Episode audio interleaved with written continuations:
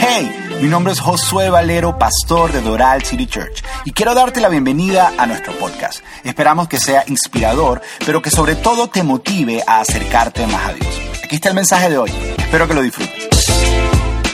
Hoy, hoy, si es tu vez con nosotros, te damos la bienvenida. Nuestra visión es ayudar a las personas a acercarse a Dios a través de una relación personal con Jesús. Y el día de hoy viniste en un buen día. Dile al que tienes al lado, dile, hoy es un buen día, dile, hoy es un buen día. El día de hoy nos, eh, nos vestimos de honor aquí en Doral City Church. Tenemos un invitado especial. A esta, a esta persona yo la llevo conociendo hace, creo que más de 15 años. Eh, Dios nos, nos acercó en, en- Yo estuve por mucho tiempo en la adoración y él es, eh, es una voz muy fuerte en los últimos tiempos con todo lo que tiene que ver la adoración. Y Dios nos acercó en relación y estos últimos años ha sido, él es cobertura de la iglesia, él de alguna manera junto con Edgardo Peña van caminando conmigo en, en todo lo que es Doral City Church y, y- y nos, dan, nos van guiando y nos van, nos dando cobertura. Nunca, nunca es bueno caminar esto solos, eso es algo que tienen que entender y yo a mí me, lo, aprendí a algunos golpecitos, pero nunca es bueno estar solo y siempre hay que tener personas alrededor tuyo que vayan un poquito delante de ti, guiándote y mostrándote y, y siendo voz de Dios en tu vida. Y él es una de esas personas. Él, él no se dejen, él no se dejen engañar. O sea, él es mucho mayor que yo. Él se ve mucho más joven. O sea, no, no se dejen. Él tiene una cara de niño, pero no, no, no, no se dejen engañar. A él yo lo, yo, yo, eh, es mucho mayor. Eh, Yo lo, yo, es cuando lo vean se van a dar cuenta. Él, yo lo he considerado por muchos años, por todos estos años, como un hermano mayor, como un hermano mayor que va delante de mí, va guiándome, y es de esas personas que considero amigo, que, que puede decirte las cosas como son, cuando te las tiene que decir, y siempre de parte de Dios, lleno de gracia, pero cuando te tiene que confrontar, te confronta. Y, y es amigo de este lugar, es amigo de esta casa de Doral City Church, y quiero que recibamos con un fuerte aplauso, así como nosotros sabemos recibir con un fuerte aplauso a Jacobo Ramos desde Puerto Rico, pero bien, bien fuerte, démosle la bienvenida.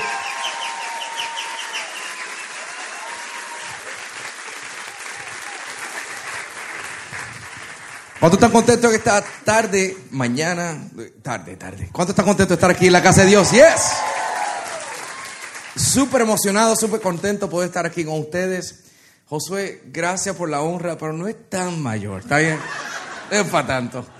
Lo importante no es si soy mayor o no soy mayor. Eh, Es que me veo más joven que tú.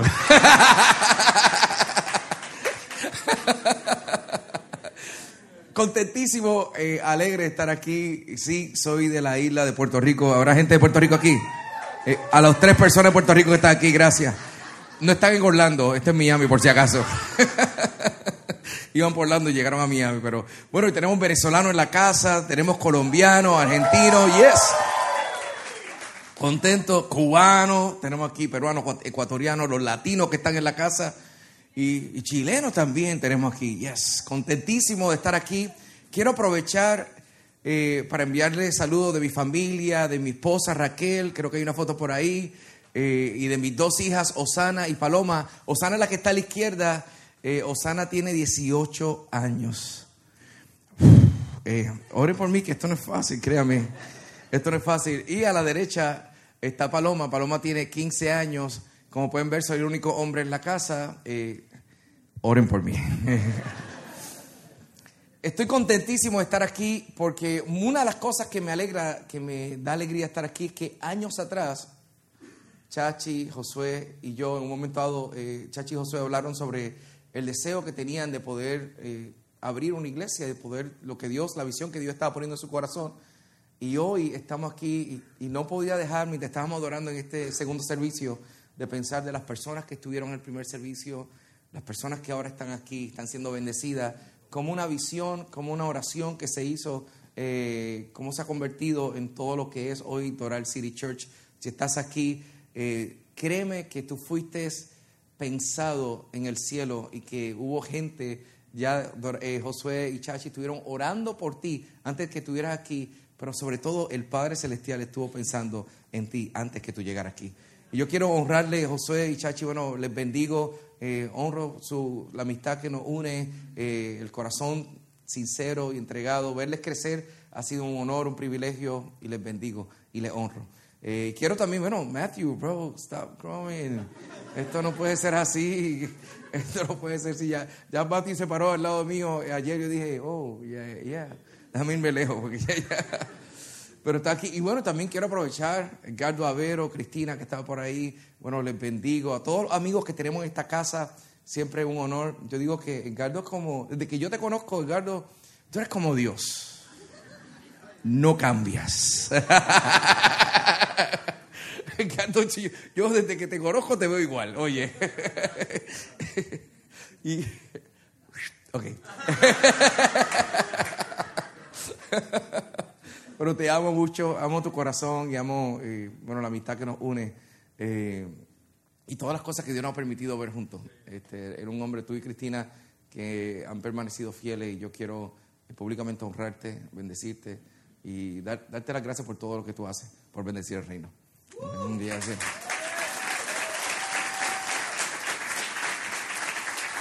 Yo yo tengo hoy el honor de poder compartir una palabra para ustedes en el día de hoy. Pero ustedes me permiten cantarle algo antes de comenzar. Qué bueno que dijeron que sí, porque todo el mundo lo iba a cantar, iba a ser difícil. Yo cuando conocí al Señor, yo conocí al Señor estando en la universidad. Y estando en la universidad, yo me acuerdo que yo, los muchachos que, vivían conmigo en el hospedaje en la universidad, ninguno conocía al Señor y yo sacaba momentos para, o me arrodillaba, o me sentaba sola, cerraba los ojos, y de momento los muchachos veían que yo estaba tratando de orar, pero en su mente no sabían lo que estaba pasando. Y ellos pensaban que me estaba sucediendo algo. Cuando me habían arrodillado, me tocaba y decía, Jacobo, tú estás bien, todo bien, hay que llamar a la policía, hay que llamar algo, hay que llamar a la ambulancia. Y no, no, no, estoy bien, estoy bien. Eh, y me di cuenta que no estaba funcionando mis tiempos a solas con Dios en el hospedaje. Y un día me percaté, yo solamente sabía dos acordes en el teclado. Yo sabía Do mayor y Fa mayor. Esos eran los únicos dos acordes que yo sabía. Do y Fa. Y yo cantaba en Fo mayor. O sea, literalmente no, no cantaba. Pero yo me sentaba en el piano y yo comenzaba a hablar con Dios. Y lo que hacía era tocar esos dos acordes que sabía. Y hablando allí con Dios, esas conversaciones se convirtieron en oraciones y de esas oraciones nacieron canciones. Y siempre me preguntan, Jacobo, ¿cómo es que tú escribes canciones? Y la realidad es que hasta el día de hoy, eso es lo que hago. Me siento en el piano, comienzo a hablar con Dios y hablando con Dios esas conversaciones se convierten en oraciones y de esas oraciones nacen canciones. Entonces hoy yo quiero cantarte una de esas oraciones que se convirtió en canción. Estaba sentado hablando a solas con Dios, luego de, un momento de decepción. Yo sé que esto aquí en Miami no pasa. Eh, ustedes no son gente que han vivido decepción, pero créanme que en Puerto Rico hemos vivido momentos difíciles. Y a veces yo estaba allí sentado en el piano, sin entender lo que estaba viviendo. Y la presencia de Dios tiene algo poderoso, y es que la presencia de Dios te ayuda a definir lo que tú estás viviendo. Te da una perspectiva celestial de una condición natural. Y de momento, estando sentado en el piano, le dije al Señor lo siguiente. Y fue una canción que, que escribí y alguien me preguntó, ¿esa la escribiste tú? Sí, sí, la escribí yo hace un tiempo atrás. Y decía, si acaso se me olvida, si acaso se me escapa.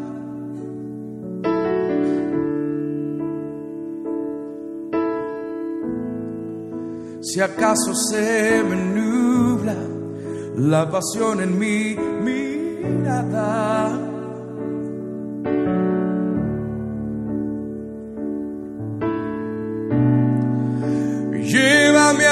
Al madero, al rincón de nuestro encuentro.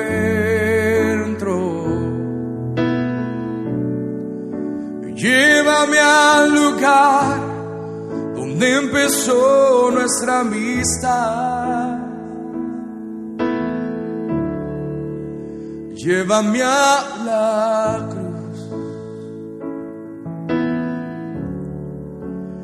Llévame a la cruz.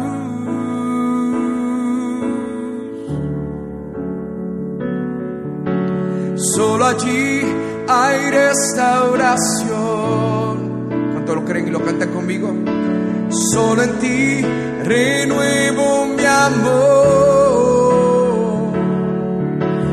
Solo allí hay restauración.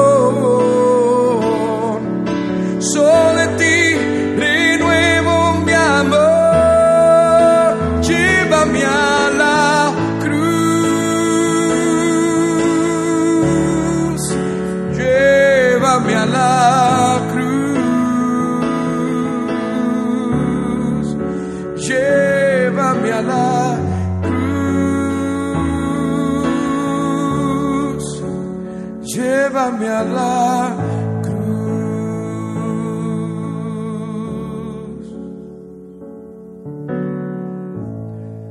Si acaso se me olvida, si acaso se me escapa.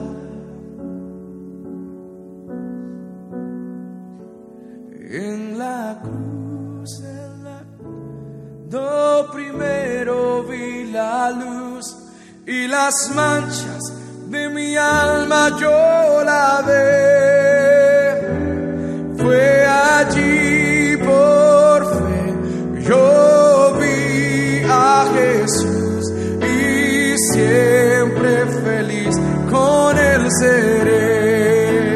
en la cruz, en la cruz, yo primero vi la luz y las manchas de mi alma yo la ve. Oh, oh. Fue allí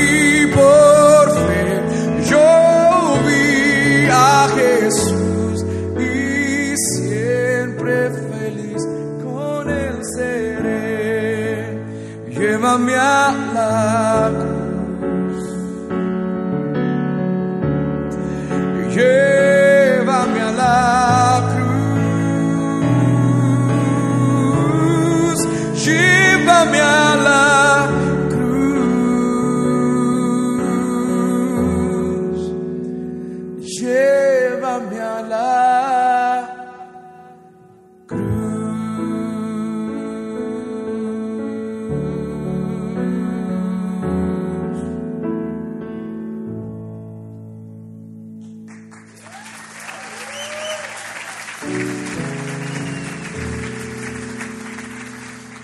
Recientemente nuestra familia ha estado viviendo un momento de mucha incertidumbre.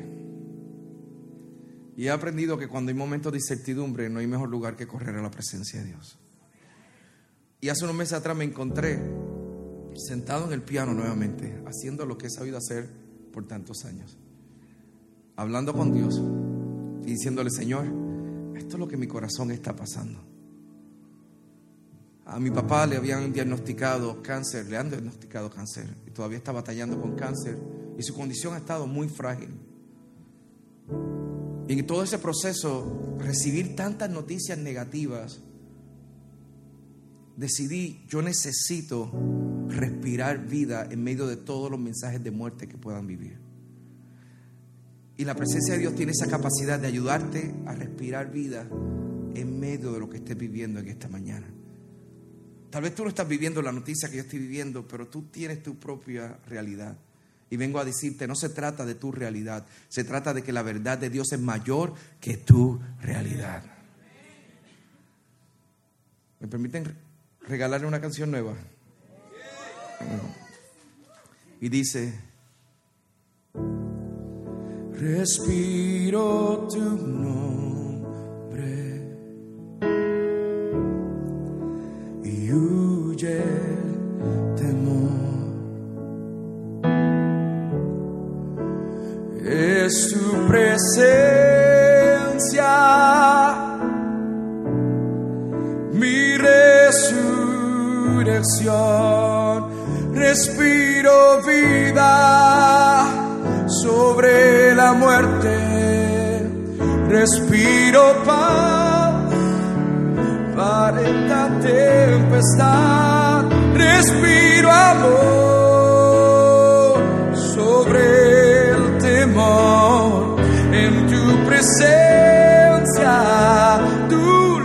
presencia y dice, respiro vida sobre la muerte, respiro paz sobre la tempestad, respiro amor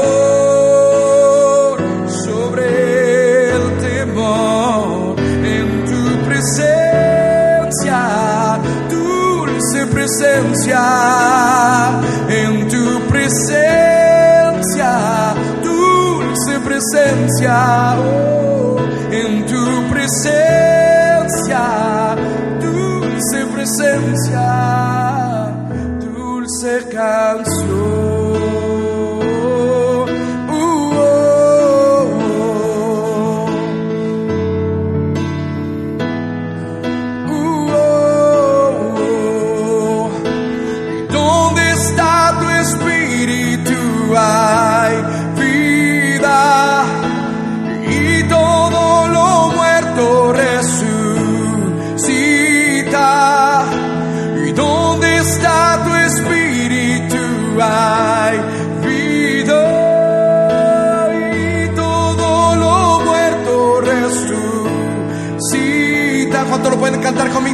¿Dónde está tu espíritu?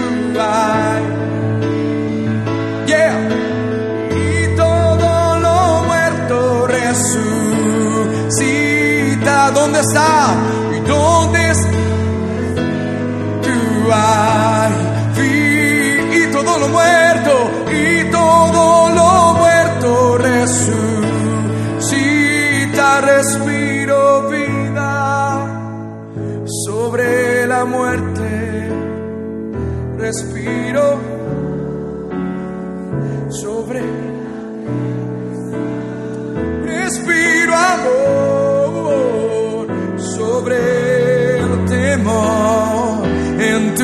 Presencia dulce presencia. Vamos una última vez decimos respiro vida sobre la muerte. Respiro respiro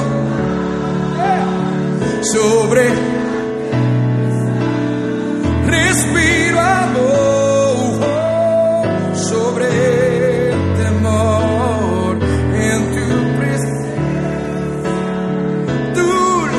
presencia en tu presencia en tu dulce presencia oh, oh, en tu pre oh, dulce presencia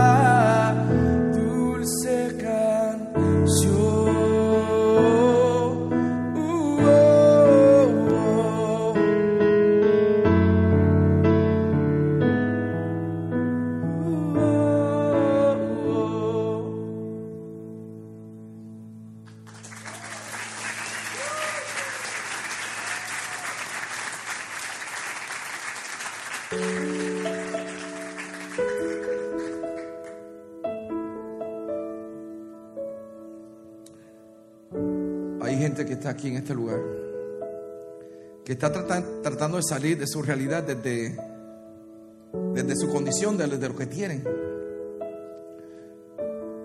Pero su palabra me dice, alzaré mis ojos a los montes. ¿De dónde vendrá mi socorro? Mi socorro viene del Señor que hizo los cielos y la tierra. Fíjate que la respuesta que nos da es mi socorro viene del Señor que hizo los cielos y la tierra. El mismo que habló y formó los mares es el mismo que hoy puede hablar y darte vida. El mismo que habló para que haya aire es el mismo que hoy puede hacerte respirar en medio de lo que estás viviendo. El mismo que dijo sea la luz es el mismo que hoy puede darte claridad en medio de la confusión, en medio de la ansiedad, darte descanso. El mismo que habló a los vientos y los vientos obedecieron es el Dios que hoy crea vida, hoy crea camino nuevo para ti. Él es el Dios poderoso, Él es el eterno, Él es el soberano, Él es el alfa, Él es el omega, Él es el principio, el fin.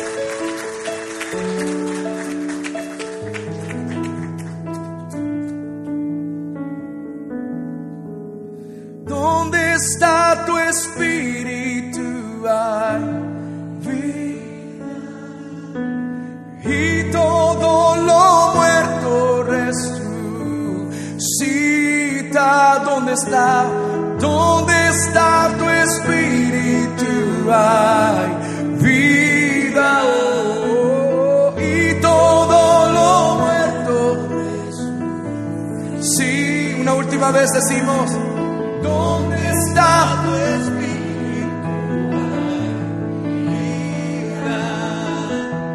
Y todo lo muerto respiro vida sobre la muerte. Respiro sobre la respiro amor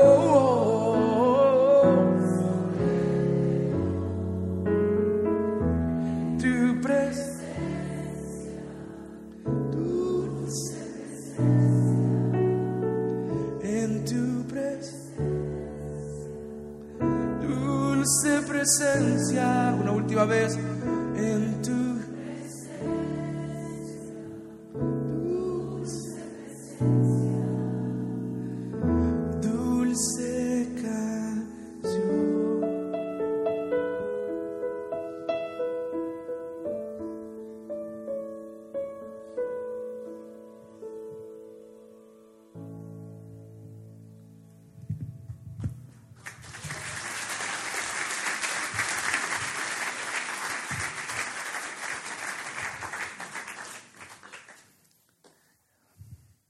Hay un decir entre los compositores que las mejores canciones salen de los peores momentos. Porque hay algo que sucede con el alma que uno puede conectarse con el clamor que está dentro de uno. Hay una historia que yo quiero compartirte hoy y está en 1 Samuel 30. 1 Samuel 30 habla sobre un momento que pasó David con su ejército y con su familia. Probablemente es una de esas historias que uno ve y de primera instancia, como uno conoce el final de la historia, para aquellos que hemos leído este, este final, uno dice, wow, sí, ya yo sabía lo que iba a pasar. Pero si uno repasa la historia, se da cuenta que la razón por la cual uno se desespera en los momentos de necesidad y los momentos de incertidumbre es porque yo no conozco el final de la historia. Pero lo importante no es si yo conozco el final de la historia, lo importante es que ya Dios conoce el final de mi historia. Y en el final de mi historia siempre Dios será glorificado. 1 Samuel 30 declara lo siguiente, tres días después, cuando David y sus hombres llegaron a su casa en la ciudad de Siglag, encontraron que los amalecitas habían asaltado el Negev y Siglag y habían destruido a Siglag y la habían quemado hasta reducirla a cenizas. Se habían llevado a las mujeres y a los niños y a todos los demás, pero sin matar a nadie. Es interesante porque como el autor conocía el final de la historia, aclara, no habían matado a nadie. Pero estos hombres no sabían que no habían matado a nadie. Ellos llegan a la ciudad, la ciudad está quemada y no hay hijos, no hay esposa, no hay familia. Pareciera que su futuro había sido robado en una sola noche. Un ejército vino y se robó todo. Y de momento ellos quedan desamparados, quedan sin una clara noción del futuro. Hay algo con la visión de los seres humanos, es que nosotros solamente tenemos 180 grados de visión. En otras palabras, usted ve de aquí hacia adelante. Usted no sabe lo que está pasando atrás. Si yo me muevo para acá, no, estoy no veo lo que está a mi lado. En otras palabras, usted solamente va a tener 180 grados de su verdad, de su realidad. Pero Dios siempre tiene toda la verdad completa. Aquí dice, ellos no sabían que los hijos y las mujeres no estaban muertas, pero para ellos, ellos pensaban que las mujeres y los hijos estaban muertos. Y estaban respondiendo a lo que estaban viendo, porque escucha bien, el ser humano responde a lo que está viendo, responde a lo que tiene delante. Y dice, cuando David y sus hombres vieron las ruinas y se dieron cuenta de lo que les había sucedido a sus familias, lloraron hasta más no poder. Hay una versión que me gusta que dice, lloraron hasta que no le quedaron fuerzas para llorar. ¿Le ha pasado eso a usted? Yo creo que todos podríamos identificarnos que hay momentos donde ya el alma todavía sigue tan triste, pero el cuerpo no tiene capacidad para responder a la tristeza que tiene el alma. Y estos quedaron con, una, con un momento de tanta tristeza que no tenían fuerzas para seguir llorando. Salto al 6 y dice, David ahora se encontraba en gran peligro. Porque hay algo que sucede cuando tú estás en tristeza, es que la tristeza si no es manejada correctamente trae peligro. Se convierte en una amenaza. La tristeza por, por sí no es el peligro, es que si no es canalizada, si la emoción no es canalizada, se convierte en una gran amenaza para ti para los que están alrededor. Y dice, David ahora se encontraba en gran peligro porque todos sus hombres estaban muy resentidos por haber perdido a sus hijos e hijas y comenzaron a hablar acerca de apedrearlo. Los mismos hombres que habían estado dispuestos a dar su vida juntamente con David, ahora querían quitarle la vida. Y lo querían hacer con una piedra. Y hoy si yo pudiera llamarle este mensaje, de alguna manera, yo quiero llamar el mensaje de hoy piedra, espada y presencia. ¿Se acuerdan de ese juego que, cuando niño a veces algunos jugaban que se llamaba piedra, papel y tijera? Las decisiones más profundas de nuestra niñez las tomamos con piedra, o Tim Marín de lo. Esa era otra ocasión en Puerto Rico. Eso era, tú decidías tu mundo, lo ponías con ese juego. ¿Quién era que le tocaba el balón jugando fútbol? ¿Quién, quién iba a empezar? Y era tijera, papel o piedra. Cada uno de nosotros tiene la capacidad de determinar cuál va a ser nuestra respuesta en nuestro futuro y cómo vamos a edificar esperanza en lugar de quedarnos en las cenizas de la tristeza. Y cada uno escoge o una piedra, o escogemos una espada, o escogemos la presencia. Aquí dice la palabra que los hombres estaban con una piedra en mano y estaban tan tristes porque escucha, lo que está en tus manos en gran medida refleja lo que está en tu corazón y lo que está en tu alma. Y como ellos estaban tristes, ellos estaban dispuestos a tirar la piedra y a apedrear a aquel que en un momento dado estuvieron, dispuestos a dar la vida por él, pero ahora estaban dispuestos a matarlo y a apedrearlo. Y los, estaban todos allí y dijeron, este es el culpable. No, no, este fue el que hizo esto.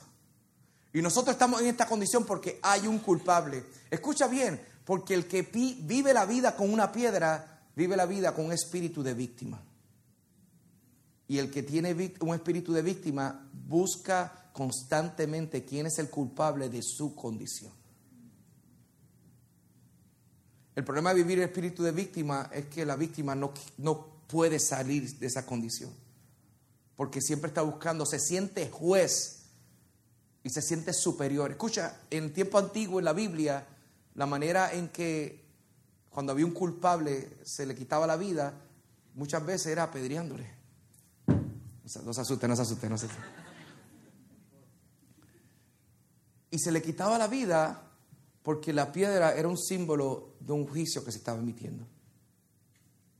Y estos que estaban aquí sentían que su dolor, de hecho hay una versión que dice, su alma estaba llena de amargura. En otras palabras, lo que tenía en su mano era la respuesta a una amargura que tenían en el alma. Lo interesante es que ellos habían venido con una espada. Ellos venían a Siglac a regresar a casa, pero habían tenido una espada, habían peleado con David y tenían la espada en las manos. La espada es cuando nosotros somos capaces, por nuestra capacidad, de poder conquistar lo que tenemos, cuando somos capaces de poder tomar con el derecho que tenemos lo que nos corresponde. Ellos sabían lo que era pelear. Ellos sabían lo que era tener una capacidad, pero hay cosas en la vida que te hacen sentir que tú no tienes la capacidad de manejarlo. Y hay gente que cuando no siente la capacidad de manejarlo, lo que hace es que suelta la espada y coge una piedra. Y dice, alguien tiene que ser culpable. Yo vengo a invitarte hoy a decirte, tú no tienes que seguir viviendo la vida buscando quién es culpable. Porque no necesariamente el culpable te va a sacar de donde tú estás. Hoy tú necesitas pararte y decir, Señor, ¿habrá una, una salida? Y David cuenta la historia que fue muy diferente porque dice, pero David encontró fuerzas en el Señor su Dios. Esto estaban tratando de encontrar fuerzas en una piedra, en buscar el culpable. Pero David sabía que la fuerza no estaba en encontrar el culpable, que la fuerza estaba en encontrar su Dios. ¿Qué estaba haciendo Dios en medio de lo que ellos están viviendo? El detalle es que muchos de nosotros estamos tratando de definir qué nos está pasando, pero hay algunos espirituales que están tratando de encontrar qué Dios está haciendo en lo que ellos están viviendo. Escucha, porque siempre Dios está obrando, siempre Dios está abriendo camino. Si te quedas buscando quién es el culpable, nunca vas a encontrar lo que Dios está haciendo para sacarte de esa condición. David lo que hizo fue que corrió a la presencia de Dios y dice el versículo 7 que le dijo al sacerdote, dame un efod. Y para aquellos que no, que no han escuchado esta palabra, un efod es lo que usaban los sacerdotes en, el, en la antigüedad bíblica para entrar a la presencia de Dios. Y en el efod, como no encontramos un efod, eh, estoy usando aquí un, delantal. Huele arepa venezolana. No sé si arepa venezolana o asado argentino o amofongo boricua.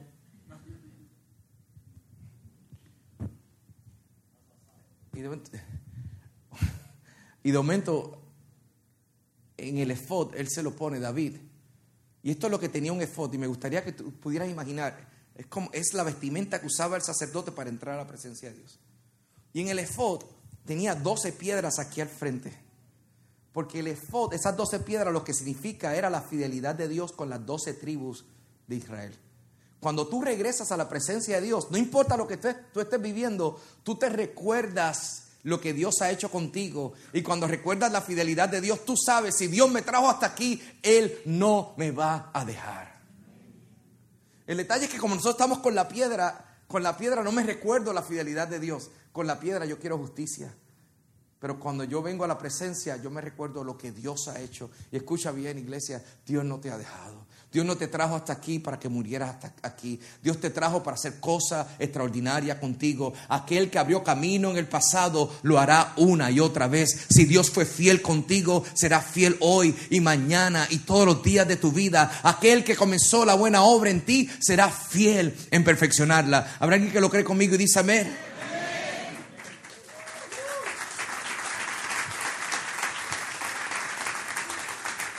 Por eso el salmista podía decir, el Señor es mi pastor y nada me faltará. Y él va a la presencia de Dios y él se recuerda con las doce piedras la fidelidad de Dios.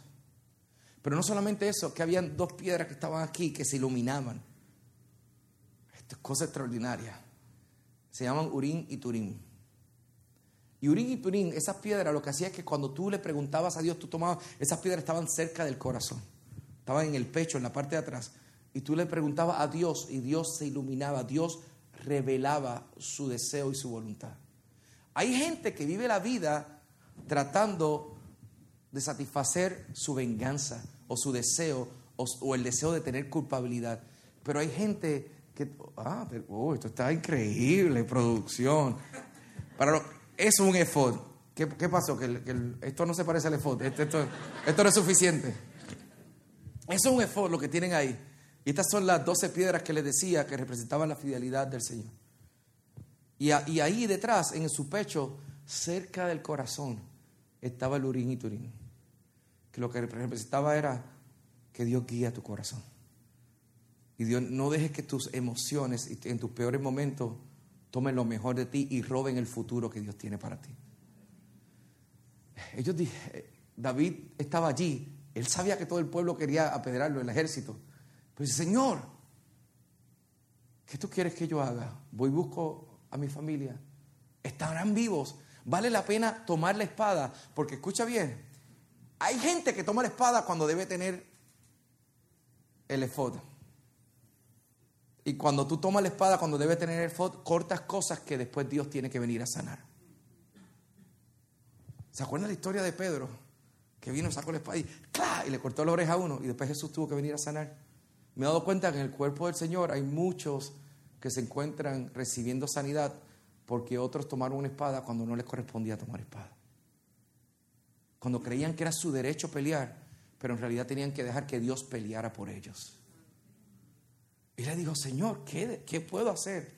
Hay algo extraordinario cuando tú vienes a la presencia de Dios es que cuando tú vienes a la presencia de Dios, Dios te revela algo que tú no podías ver de tu manera, en tu, desde tu perspectiva. Yo recuerdo cuando yo era pequeño, mis papás, mis padres me llevaron a Nueva York. Y tal vez cuando digo esto voy a delatar mucho de mí. Pero fuimos a Nueva York y había un boricua en Nueva York caminando por ahí, viendo los taxis, viendo todos los rascacielos. Y fuimos a los edificios que se llaman los gemelos. ¿Alguien se acuerda de ellos? Ok, ya, ya pude descubrir la edad de ustedes. Ok, gracias. Estaban los gemelos allí y en el centro de los gemelos había una arquitectura gigantesca. Y yo recuerdo entrar, cuando estoy entrando de pequeño, yo siete, ocho años, estoy mirando esta eh, arquitectura y estoy, wow, qué impresionante. Y de momento esta escultura la veo y quedo impresionado, digo, qué grande es. El detalle es que subimos los ascensores hasta llegar ciento y pico de pies alto y estábamos allá arriba y cuando estábamos allá arriba, de momento los carros se veían pequeños, la gente parecía hormiga y la escultura que parecía gigantesca ahora era nada. Porque hay una perspectiva diferente cuando tú ves las cosas desde arriba. Cuando tú empiezas a ver las cosas desde la presencia de Dios, lo que parecía ser gigante para ti, para Dios no es tan gigante. Lo que tú pensabas que era lo peor para tu vida, de momento desde el cielo se ve diferente. Pudo haber sido la mejor bendición que tú hayas podido experimentar. Pero se trata de cuál es la perspectiva, desde dónde tú vas a edificar en tu vida. ¿Vas a edificar desde el corazón de víctima? ¿Vas a edificar con espada en la mano? ¿O vas a edificar desde la presencia de Dios? Este, este relato es bien interesante porque en un momento dado estamos allá arriba y el guía nos dice lo siguiente, nos dice, si tú tiras, en, boricu- en puertorriqueño decimos un chavo prieto, si tú tiras un chavo prieto desde arriba, un- una moneda, el centavo negrito, el, uno, un centavo, un centavo. Hey, hey, hey, chavo prieto. si tiras el chavo prieto desde allá arriba, nos dijo el, el guía, tiene tanta fuerza, va a generar tanta fuerza que podría penetrarle el cráneo a una persona. Dice, hay que tener mucho cuidado lo que se lance desde acá arriba, porque lo que se lanza acá arriba se convierte en un proyectil y es peligroso. Años después yo me acuerdo de esa historia y me di cuenta que ninguna alabanza mía, por más pequeña que parezca, si yo la lanzo desde el cielo, si la lanzo desde la altura, nunca va a ser pequeña, porque todo lo que se lanza desde la altura es un proyectil en contra de las tinieblas.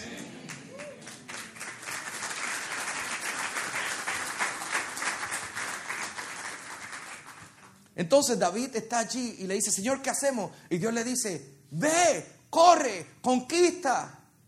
Y en ese momento, solo en ese momento, David regresa y toma la espada. Y ahora David toma la espada y comienza a pelear. Y ya no está peleando desde su fuerza, ahora está peleando por una palabra que Dios le dio. Ahora no está peleando desde su perspectiva, ahora está peleando porque sabe que Dios está con él. Ahora no está peleando porque él quiere conquistar con su propia fuerza por lo que tiene o no tiene. Ahora sabe que el Dios que le llamó le sostiene. En otras palabras, hay una gran diferencia cuando tomamos la espada, pero la tomamos habiendo visitado la presencia de Dios primero. Hay una gran diferencia porque nuestro corazón conquista con la certeza de que Dios está con nosotros. Y si Dios es por nosotros, ¿quién contra nosotros? Y la historia cierra lo siguiente, dice que ellos fueron a conquistar, se encontraron un hombre en el camino, mientras estaban subiendo, el hombre dice, yo sé dónde está, ah, y empiezan a caminar. De los, de los hombres que estaban, 200 se cansaron y dijeron, yo no puedo continuar, yo no puedo seguir, ya estoy cansado, ya estoy viejo para esto, yo no aguanto más, yo no hice cardio, yo no estoy listo para esta batalla, yo me quedo aquí. Y se quedaron allí comiendo su arepa, tranquilo. Y de momento los demás se fueron peleando y dijeron, nosotros estamos listos, no se preocupen, nosotros vamos por la familia, nosotros vamos a conquistar, Dios está con nosotros. Y empezaron a gritar y fueron allá y de momento no solamente conquistan la familia, no solamente recuperan la familia perdida, no solamente recuperan lo que el enemigo quiso robarle, porque lo que el enemigo te robó nunca podrá tocar lo que es de Dios. Escucha bien, lo, pareciera que que el enemigo está robando lo que Dios te dio, pero si es de Dios y Dios te lo dio, nadie podrá tocar lo que Dios te ha dado.